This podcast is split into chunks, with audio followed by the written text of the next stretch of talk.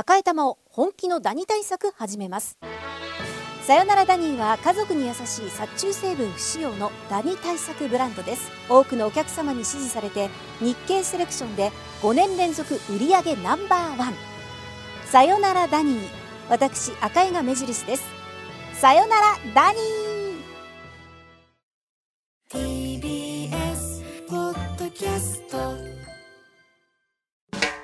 発信型ニュースプロジェクト。荻上チキ。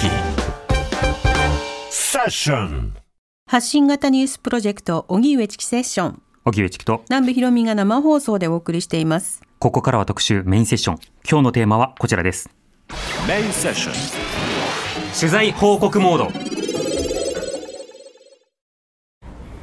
ではただいまプレスセンターの前まで到着したところです。すでにあの各社、えー、世界各国から来られているメディアの方が、えー、おのおのレポートをしていました。本当にあの各地からこの G7 サミットの取材に来ているという感じですね。今あのパスを通過して、えー、メディアセンタープレスセンターの中に入っていきたいと思います。これは資料館や公園はどうなってるんですか？今だから全然一切入れないですね。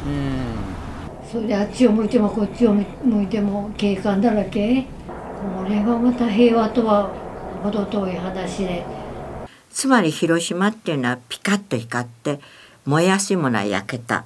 その爆風っていうのはすごいんですよ。爆風の方がよっぽど覚えている。ピカは一瞬ですけども、もちろん立ってることもできない。息もできない。地面に叩きつけられる。目が覚める。そもそもその平和ってまたあのいろんな意見がありますけどただ争いがないだけじゃなくてっていうね本当にあの人々の人権が守られているとか。広島取材報告パート1被爆者が見た G7 サミット。広島市で開催された G7 サミット主要7カ国首脳会議は昨日3日間の日程を終え閉幕しました。被爆地広島で行われた G7 サミットは現地でどのように受け止められたのか。2日間にわたってのチキさんの取材報告をお送りします。はい。というわけで、えー、20日、21日と広島で行われた G7 サミットに取材に行ってきました。はいはい、えー、取材としてはですね、あの、まあ、あれこれいろいろ言ったんですけれども、あの、プレスの方々はまずメディアセンターというところに、まあ、行って、はい、そこであの、政府の方からブリーフィングを受けたりとか、はい、あとはその様々会見が行われたりするその動線に対して会見に参加したい方は、それにこう同行するためのバスにこう乗って、また移動するという、まあ、そうしたような格好になってるんですね。なので、テレビなどで、もしかしたらそのプレスセンターの様子などのレポート見たことがあるという方も、映ってました。私も見ました、はい、るかもしれません。でそれなりにその広い会場の中で多くの各国からのメディアが、まあ、まあ、すし詰めといったらあれですけれども、まあ、たくさんこういらっしゃって、ねうん、で、おのおのの注目点で取材をしているということでした。あの、いくつかの国に、まあ、どんな取材しているのっていうことを聞くんですが、まあ、大体その自国の首相が何を言うのかを気にしてるんだというような、まあ、そんな格好の話が多くてですね、はい、あの、広島について、えー、記者の方でも、あまり知識がない方も中にはいらっしゃるような状況だったんですけど、一方でメディアセンターそのものには、広島を知ることができるブースのようなものも設けられていて、まあ、例えばその被爆の、えー、ある種実物展示と、それからパネル展示などが行われたりする。一方で、はい。例えばお好み焼きとか、うんうん、じゃがりことか、いろいろな広島から連想されるさまざまな、はい、名物とか酒とかを、まあ、振る舞うことなどによって、メディア関係者を一つのインフルエンサーとして、広島や日本をこうアピールをするという、まあ、そんな場所にもなっていたんですね。つまり取材の出発点であると同時に、えー、ある種、日本の、えー、日本政府や広報などのアピールのあるいは広島のアピールの場にもなっていたということです。で、G7 首脳や、そしてウクライナのゼレンスキー大統領、そしてまあ韓国、あるいは様々な国などから首脳陣がやってきて、本当に多くの会談が行われた。このトップレベルの会談の様子というのは広く伝えられていると思いますが、ではこうした体験を様々な市民の方がどういうふうに見ているのか、それを2日連続で放送したいと思います。はい。では、ここからはインタビューの音声、早速聞いていただきたいと思いますが、まずは G7 首脳やウクライナのゼレンスキー大統領と面会して、ご自身の被爆体験を語った小倉恵子さん、この小倉さんに RCC 中国放送のスタジオをお借りして、はい、RCC 中国放送さんにご紹介もいただいて、お話を聞くことができました。ね、はい。小倉さんは G7 首脳と何を話したのか、そしてどんなことをお感じになったのか聞いてください。今回の G7 サミット広島で行われてはい。各国首脳が来られてます、このことについてはまずどういうふうにお感じになってますか？まずオファーを受けて「お前話をしろと」っていうのも突然なんですね。うん。突然電話があってあのそしてこのことは誰にも言わないように。それからしばらくすると「お前はもしかしたら」というメディアの方のあの方がたくさんあってまず一番最初はその板挟みになりましてね、うん。とても大変でした。うん。それから次はあの私でいいんだろうかということ。つまりこのチャンスに言いたいと自分たちが思ってることをあの首脳に言いたいというたくさんの方を存じてますから、うん。ああその方たちがあのおっしゃればいいのにっていうのもありまして。うんその次はどうすれば相手に伝わるかっていう長い間ずっと考えていましたと申しますのはあの私の9割以上90%以上は外国の方なんですね。はいそのバックグラウンドで一通りの話ではいかないとうん例えば戦争中に日本軍があーによって家族が殺されたおじいちゃんが亡くなったとかそういう人もいれば、うん。あの広島が核兵器による被害を受けましたという前にやってきた方もあの核実験サイトであったりえアメリカの方自身もですねあのウランの掘り出すとこから研究して開発そして使うまでその間にはたくさんの方がいらっしゃって、うん。今ももう広島の人よりも長く苦しんでらっしゃるそういう方たちにお話しするときにはてさてというふうに思いましえて、うん。今回のように手強いはい。核兵器を持っている首脳たちがやってくるどういう気持ちでいらしてるかってそんなことを考えてああ嫌だなといううのん。なんで私ああ嫌だなっていうのが一番最初ですね。うん。限られた時間で託された課題の重荷があったんですね。ありました。とっても。その間あの首脳とどんなことを話そうかあんなことを話そうかというふうに考えていた間なかなか他の方にも相談できない時間が続いたわけ全ですか？然なんですね、うん。全然できないというのはもう絶対に口外してはいけない。といつ言っていいんですかっていうとその前日ということです。そういうところのせめぎ合いの中でつまり私は何を申し上げたかということをお話しさせていただくとしたら2つなんですね。はい。自分の被爆体験そしてもう一つは核兵器見えないものもう非常に捉えどころのない一般の方があのわからない目に見えない核兵器というものをあ表すためのテーマっていうことなんですね。ええそれで時間はどのぐらいあるの？最初には5分ぐらいでって言われたのね。はい。5分ぐらいでどうやって彼らに核の恐怖と彼らに何をしてほしいと言えますかっていう、え考えても考えつかない。どうするかっていう答えはまず自分の話をかいつまんでとりあえずこれが広島のリアル。あなたたちの核の現状を今核を削減するだけ。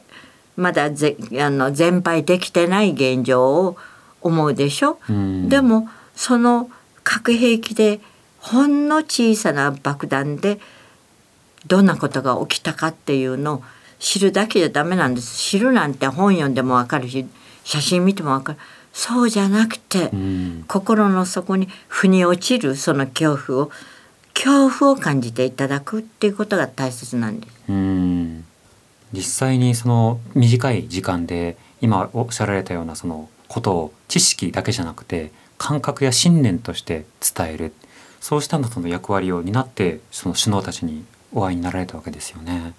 その首脳たちの反応は今回は言えないということになるんですか？そうなんですね、うん。じゃあ推測しろということですね。うん。見ましたもちろん。そしたら私はこ彼らはこう言いましたらダメなんですよね、うんこんな表情。そうじゃなくて私がお願いしたのは短い時間でも実際はもう5分じゃないんですよ。実は長くもっともっと話したんだけれども、うんそれはね追体験をして私になってくださいっていう感じ、だから時間が経つごとにこうなってこうなってこう思って次にこういう人が起こってきたと。つまり私が悲しければ彼らが悲しいように私が腹が立てば腹が立つようにと、うん。それしか願わない。だからそれを如実に表せるような形でリアルにあったことを淡々と。でも腹が立つ時は腹が立つ。泣きたい時は泣きたいようにお話をしたんですね。うん。私は確信を私自身は得たんですよね。どうぞ自分の心に聞いてください。皆さんが立ってらっしゃる下にはそういう人たち無念な亡くなった人たちがいるという。広島の持つパワー。うん。私は信んでますね、うんうん。広島の持つパワーをまあ感じてください。あなたの心の声で聞いてください。追体験をしてください。とっても生ぬるいっておっしゃるかもしれないけどそれが私にできる精一杯。うん。これが私の被爆体験とそれから今現在の気持ちと今回の皆さんにお伝えできるギリギリのお話です。うんはい、G7 首脳らと会って、えー自身の被爆体験を語った小倉恵子さん、そのインタビューの一部を聞いていただきました。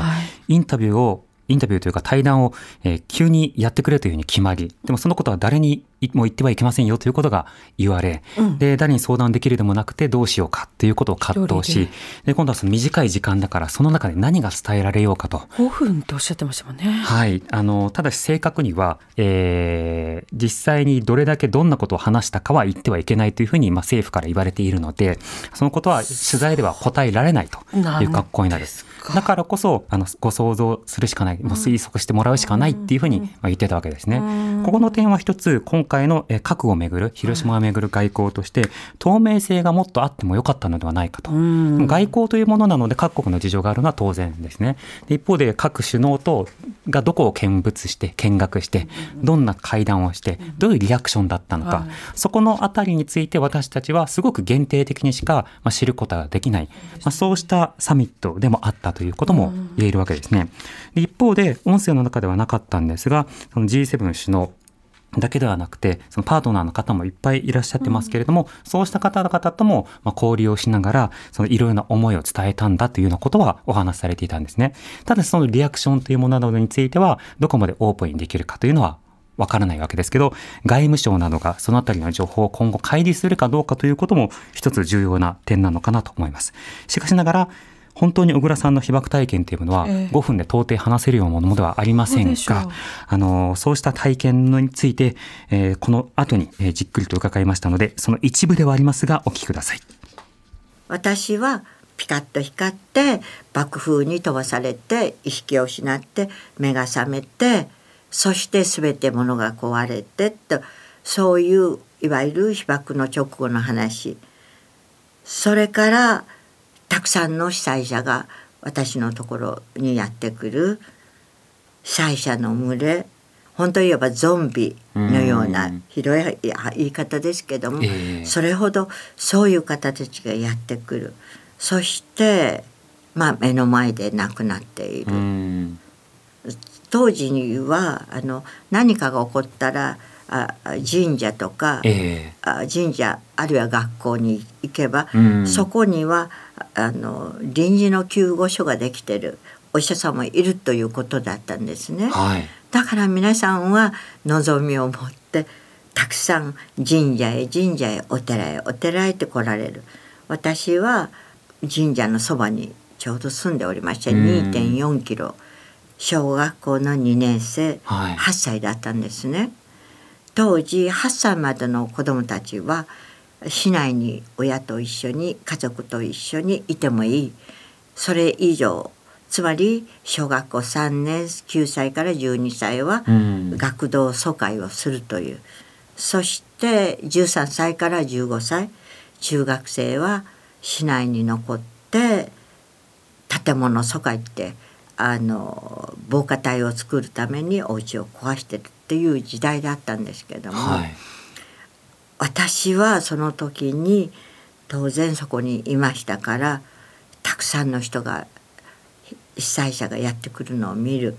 怖いには違いないんだけれどもこれは何？すごく不思議な考え感じだったんですよね。うん。怖いを通り越してですねもうあまりにもたくさんの、まあ、亡くなる人と怪我人のど真ん中にいると気が変になっちゃう。そんな感じになったんですよね。うん。どうしようもない。逃れることもできない。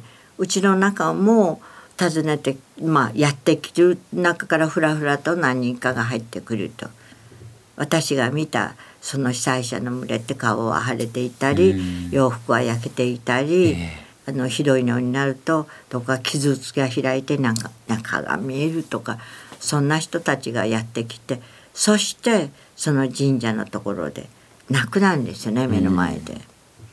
そうするとなぜそれができたのかわかんないんだけれどもまあどこかに動いてるとこがあればはい生きてるって感じで。うんその時あのその石段とか道路には寝たりそういうような人たちがいっぱいいてどこからかものすごく大きなハエが寄ってくるんですね。大きいハエですよ、1センチぐらい直径あるかな、ええうんどこから来たんだろうと。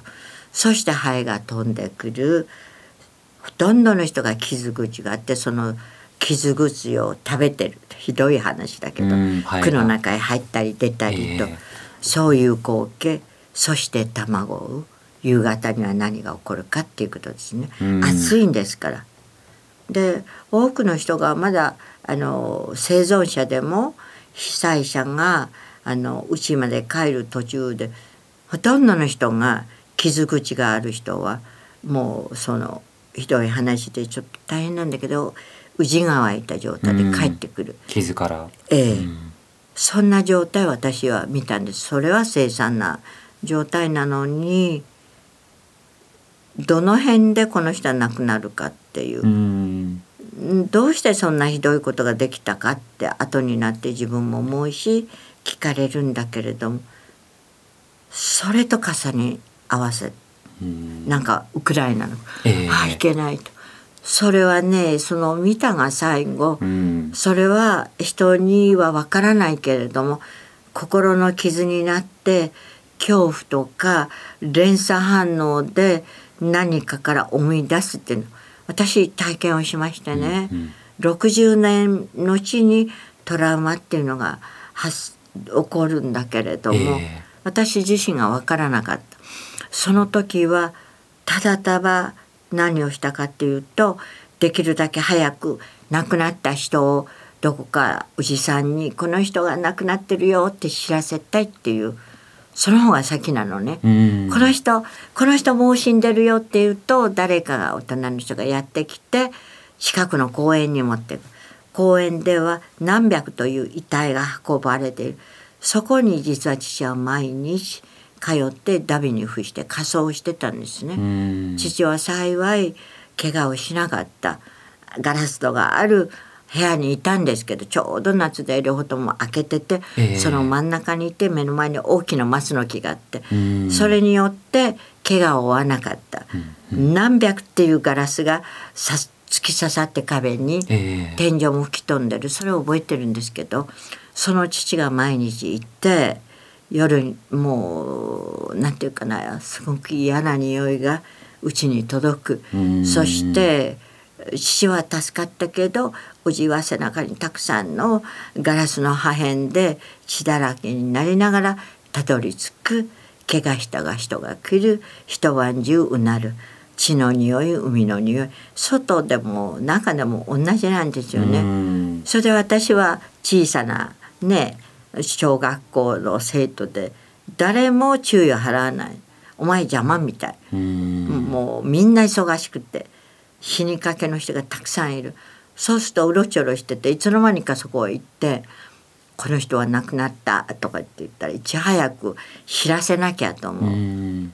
その時の不思議な経験っていうのがあってその時にできたトラウマっていうのは当時戦争中には誰かがあのひどい怪我をした人に水をあげてはいけないというそういうなんていうのかな誰に聞いたのかわからないけどうんあったんですね。ええ私は全く知らなくてお水をあげるとそうすると私があのだってその時は水しか知らないんですよね。うんあの皆さんねもう息絶え絶えで顔は膨らんだ傷口のある人がやってきて水しか言わない。あとはうんうんうなってると。その人がある人がバーッと私の足首掴んで「水」って言って。みんながまるでコーラスね「水水水」っていうのね、で私は帰って水を汲んであげると目の前で2人の人が亡くなったの。うん。どうしようと思って。その時の感じはなんで私がこの人に毒入りの水をあげたというふうに思ったんですよね。で夕方になって父が「まさかお前たちは誰にも水をあげてないだろう」っていうのが父が聞きました。小倉恵子さんの被爆体験を聞いていただいています。はいさて、えー各国首脳に面会し被爆体験を語った小倉恵子さんのお話の様子を聞いていただきました。はいあのこの水をあげたという経験など、そしてその時見た光景などがもう長いあ長い間トラウマとなってフラッシュバックされたりそのことにこう悩んだりということもお話しいただきました。あの私たちは取材者としてこの後もさらにじっくりとお話を伺ったんですが今皆さんに聞いていただいたのはその音声のうち約8分ほどなんですね。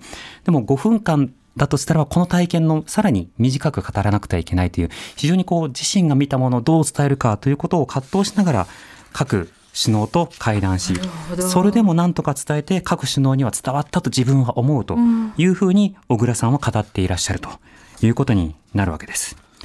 では続いてもう一方インタビューをお伝えしたいと思います。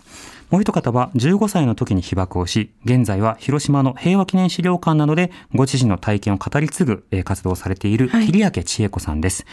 桐明さんには、桐明さんはですね、ハチドリ社の阿比子エリカさんにご紹介いただきまして、収録、収録もハチドリ社をお借りして行うことができました。そうだったんですね。はい、93歳の、えー、桐明さんに当時の様子、えーいろいろと伺いましたが、まずは今回の G7 サミットについてどう思っているのか、そして、えー桐明さんの状況などについてもお話を伺ってます。最初に今回の G7 サミットが広島で行われたこと、あるいは今日のこの街の雰囲気などはどうお感じになってますか、そうですね。あの、まあ、広島にね G7 のトップの方が集まられて会議をなさってるんですが、まあ、広島でおやりになるからにはうん核廃絶もう戦争絶対反対平和をしっかり守っていく。でそういう面でのお話し合いで核兵器廃絶の方へ向かってね、少しでもうん動いていく。そういう会合であってほしいなと思いますね。あのセブンの中には核を持ってらっしゃる国が3つでしたっけ？ありましたね。え。で日本だってどうも今考えてみると日本も核武装し従っている政治家の方がいらっしゃるんじゃないかなってもう先制攻撃ができるだけのもの軍備をね整えたいというふうなことをおっしゃってる政治家の方もいらっしゃるししますんでね、なんか恐ろしい方へ向いてるなという気がねしております。はい。もう必死でしたよ。えうんそれ何とかして日本勝たないと危ないぞっていう。でもね被服廠とか兵器廠とか行きますでしょん。動員で、そしたらね被服廠だと最初の頃はね新しい軍服がじゃっじゃっじゃっじゃ縫われる。そしたら学生はその糸くずの始末をしたり。はい。でボタン付けは機械がなかったから手でボタンをつけたりね、アイロンかけたり畳んだりそんな仕事だったんですがね、うん。だんだん戦争が逼迫してくるとね今度はね古着の山はい。軍服の、それを手洗濯させられるの。でね洗濯槽というのがコンクリートで作ったのがあって水道の蛇口がついてる。うんうん。で洗濯板みたいなものを置いてで軍服の古いのをねもうここらにベタベタ血汗と油がままみれてる？あ首のあたりに。首のあたりにね、それからどっかこうタバコの焼け焦げみたいな穴が開いてる、えっと思ったら反対を見たらベタッと血がついてる、うん。うん弾丸が貫通してるんです、だから貫通したとこはね入ったとこはタバコの焦げ跡みたいなんだけど、ええ。出たところはベタッと血がついてる、うん。そういう軍服をね亀の粉だしでこすって洗う。えそれで破れたところを作ろう。さすがにねあの軍国少女だった私もねこんなことで日本勝てるのかなとね、うん。思いましたね。で先生につい言っちゃったんですよ。ほで先生こんな古いボロ服ボロ軍服をねもう一遍直してうん破れたとこ閉じて兵隊さんに着せるってそんなことで日本大丈夫なんでしょうかね。勝てるんですかね。なんて言っちゃったんですよ。そしたら先生に怒られた怒られた。もう火が出るほど怒られてね「お前何言ってるか」ってね。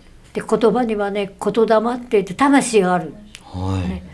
だからね負けるとかね勝てるんだろうかなんて言っちゃいかん言霊が働いてそれが本当になったらどうするんだって言われた。ああわわですよ。あうん。うん、それでああやっぱり思ったことをすぐ言っちゃいけないんだなと思って。それからもう口にチャックですね。うん。何にも言いませんでしたがね。思っていたとしても言うまいと。もうおかしいなと思っても口には出しませんでしたうねういだけど神風は吹かないで。うん原爆の爆風が吹きましたうね、ん。はい。ということで、えーご自身の体験を語り継いでいらっしゃる桐明千恵子さんのお話、G7 の受け止めとそして当時どういった生活をしていたのか伺いました。生々しいね、はい、桐明さんにもですねあの非常に長い時間お話を伺って、ええ。あのそれこそあの戦前戦前というのはいつから取るかなんですが、うんというのはその桐明さんは終戦当時で15歳なので、日中戦争のところから経験されてるんですね。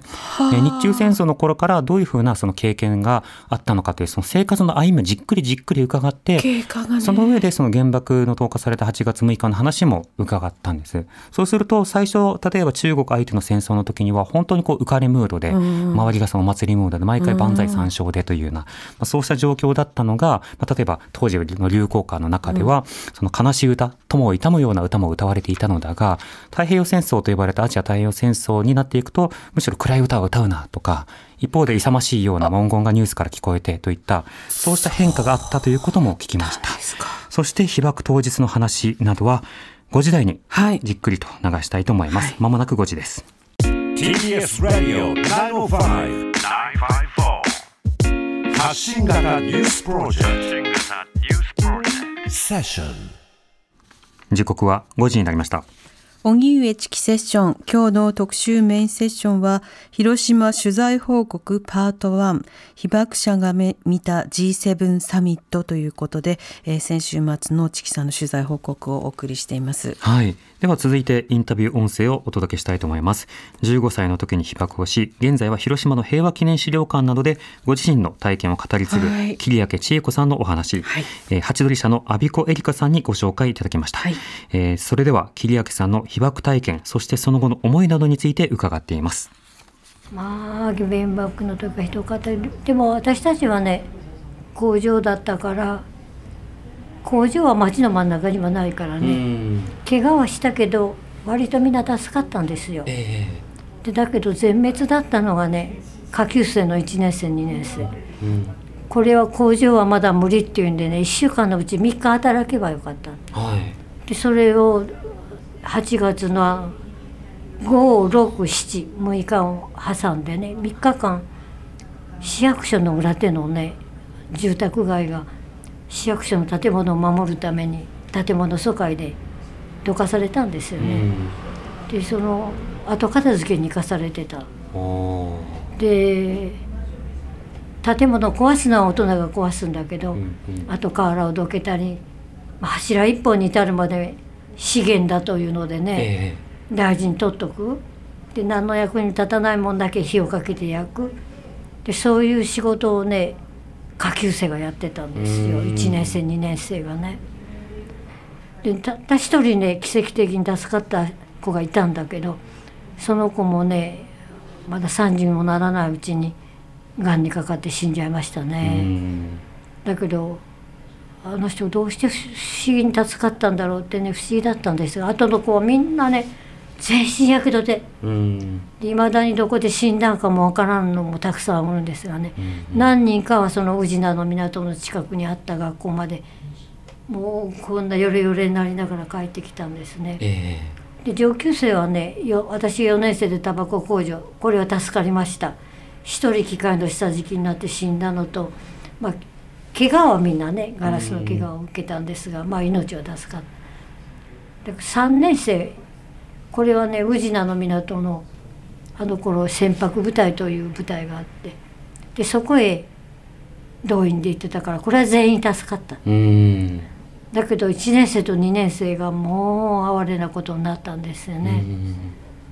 でかわいそうでございましたね。全身やけどで帰ってくる、そしたらあの学校まで帰ってきても薬もなければお医者さんもない。学校もめちゃめちゃに壊れてる廊下に並べて寝かせる。うん。でやけどみたいだからってまあやけどって言ってももう普通のやけどと違うんですよね。うん。全身やけどでそれがちょっとの刺激でペロッと向けてここに爪があるから皮膚がぶら下がる？うん。真っ黒い紐のようなものをぶら下げてそれにあのゴミとかほこりとか泥とかすすとかがねまつわりついて真っ黒けなんですよ。う。んで足にも長い長いねあの昆布かわかめみたいなのを引きずってる。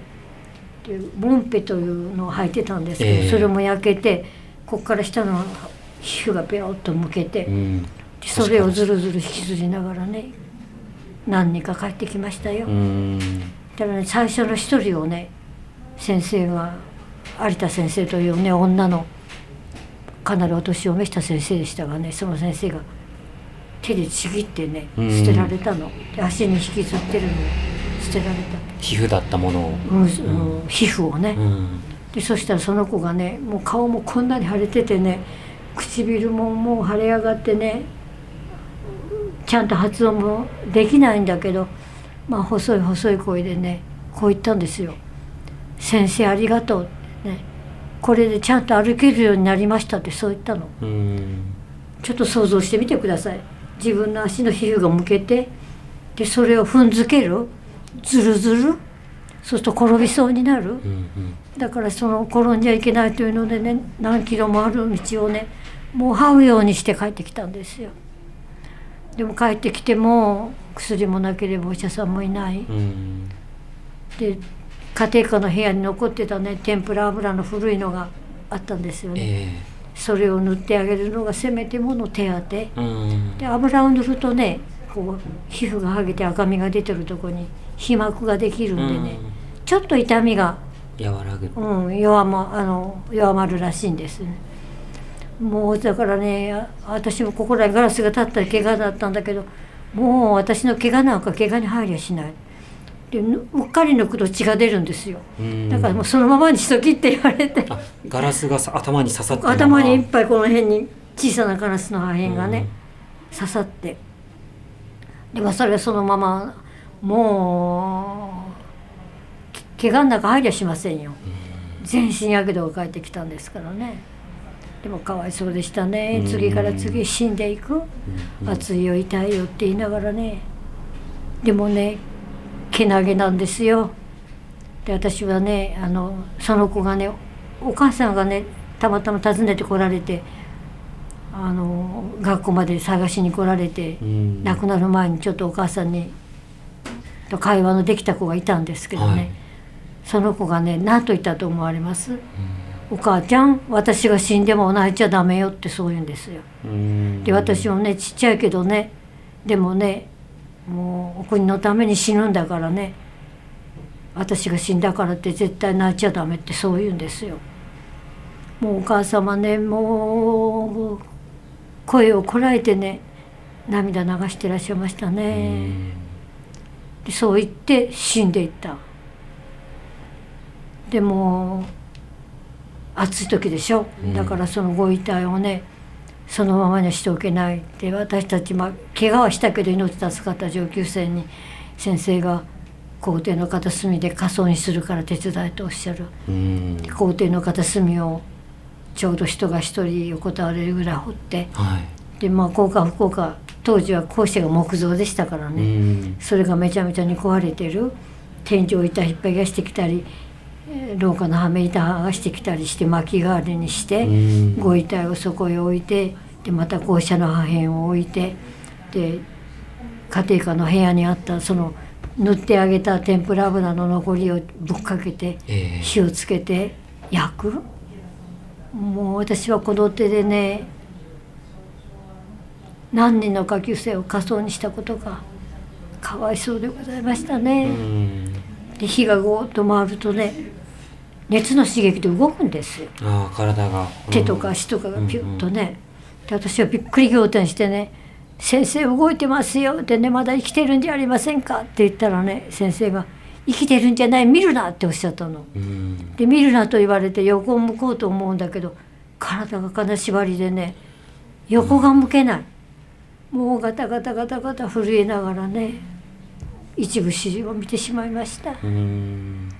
だねあの頃のよ中学生ってね今の小学校の下級生の方がよっぽどね体格がいいですよ。あ食べるものはないあうんうん。おまけに重労働。夜も空襲警報が起きたら学校の近くに住んどる者は学校行かなきゃいけないんですからね、校舎を守るために。だから夜も安眠ができない。寝不足で。うん、それでもうみんなねちっちゃく痩せ細ってもう栄養不良栄養失調みたいな子供ばっかりだったんだけどそれでも野天でねうん。そこら辺で拾ってきた巻き雑報でね仮装にするっていうのはね並大抵のことじゃないんですよ。うん。焼けないんです。えそれでもう長い時間かかって、ま、薪の代わりになるようなものを探し歩いてはそれで焼いていく。でそしたら後にね本当に可愛らしいね骨格の標本のようなご遺骨が残る。淡いねピンクの色をしたね。もう本当にねあの小湯の先に至るまで綺麗に残る。うん。今頃火葬場で火葬にすると高温で焼きますからね、ええ。なかなかもう灰になった部分があったりね、うん。あの骨格の標本のようなわけにはいきませんけどね。あの脳天で焼いて薪で焼いたっていうとはね本当にね骨がきれいに残る。うん。でそれを見た時に初めてね金縛りが解けて涙が出ましたうね、ん。でおいおい泣きながら骨拾う。そしたらまた先生がおっしゃるの。全部拾っても収めるとこはないぞっておっしゃる。で先生どうしましょうって言ったら喉仏と小指の骨だけにしろって。うんであとはどうしましょうってしゃあないそこ埋めろっていうだからざらしの上に喉仏と小指の骨だけ拾ってうん名前書いて亡くなった日付書いてで校長先生の部屋にねこの大きな応接机があったからそこに並べていくんですよ。で後のご遺骨は埋めちゃう。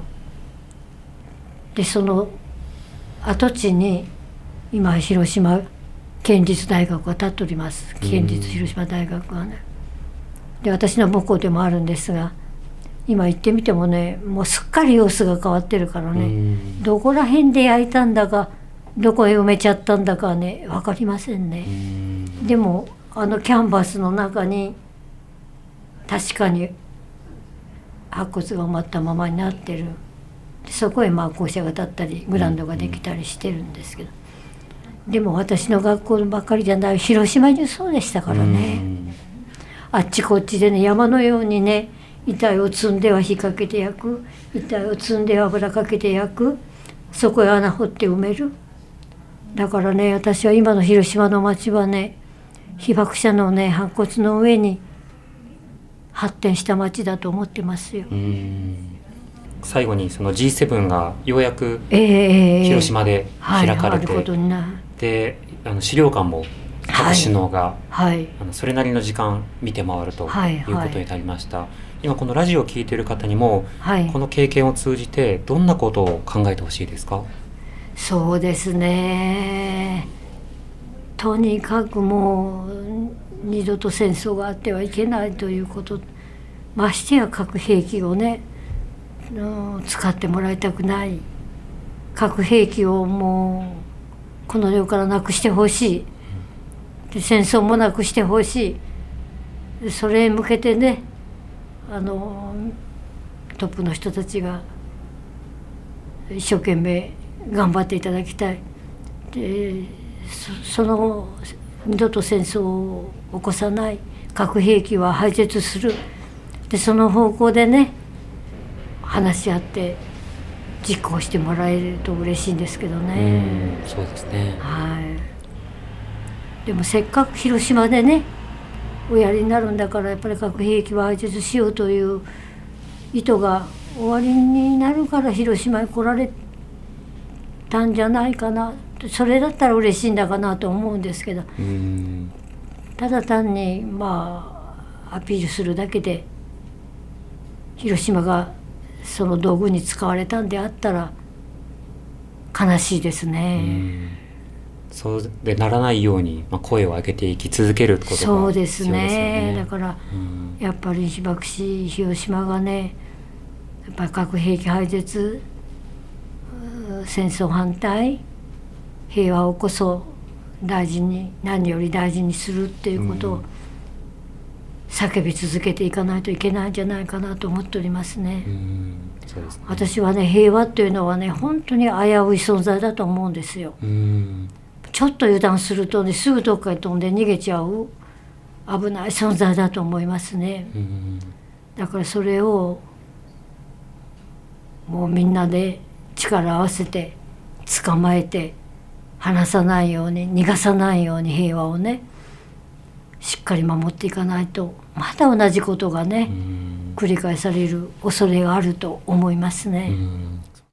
被爆体験体験者の桐明千恵子さんのお話を聞いていただきました、はい。まあ、各保有国が含まれる G7 のサミットそしてインドなどが集まってさまざまに議論をした。その上で中国ロシア北朝鮮パキスタンなど各保有国なども含めて今後も対話を続けていかなくてはならない。なぜかというとこうした悲劇が起こってほしくないからだというそういった思いを持って語ってくださいました。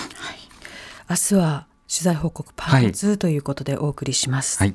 TBS Radio 荻上チキ